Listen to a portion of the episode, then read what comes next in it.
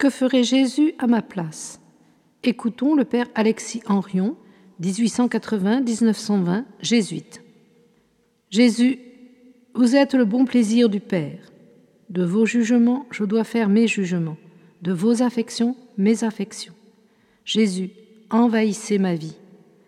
Le foyer intime de mon activité, c'est Jésus vivant en moi et passionnément dévoué au bon plaisir de notre Père. Faisons de notre mieux la neuvaine au Saint-Esprit.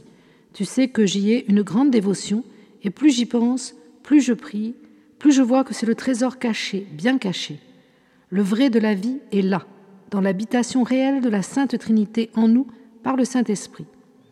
Développer en nous la vie surnaturelle, c'est dilater la vie que Jésus veut vivre en nous par le Saint-Esprit. Son idéal, que toute âme qui m'approche trouve l'absence de l'homme, la présence et l'amour de Jésus. Rendre Jésus vivant en nous, à son Père et aux âmes. Rejeter tous les sentiments qui n'auraient pas pu trouver vie dans le cœur de Jésus et se transformer par une lutte paisible en sa douceur et son humilité. Prière.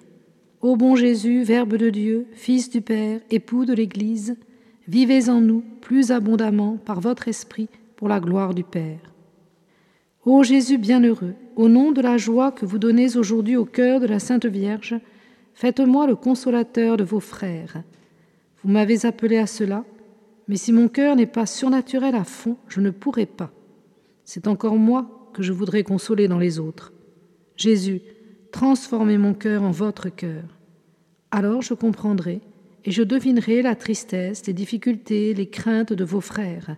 J'aurai la parole discrète et pacifiante qui fait lever les yeux vers vous, et la charité prodigue et dévouée qui ne pense plus à soi, mais à servir les autres.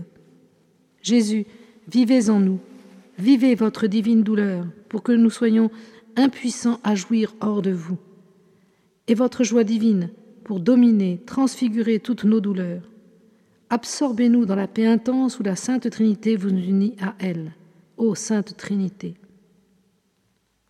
Jésus, absorbez-moi en vous.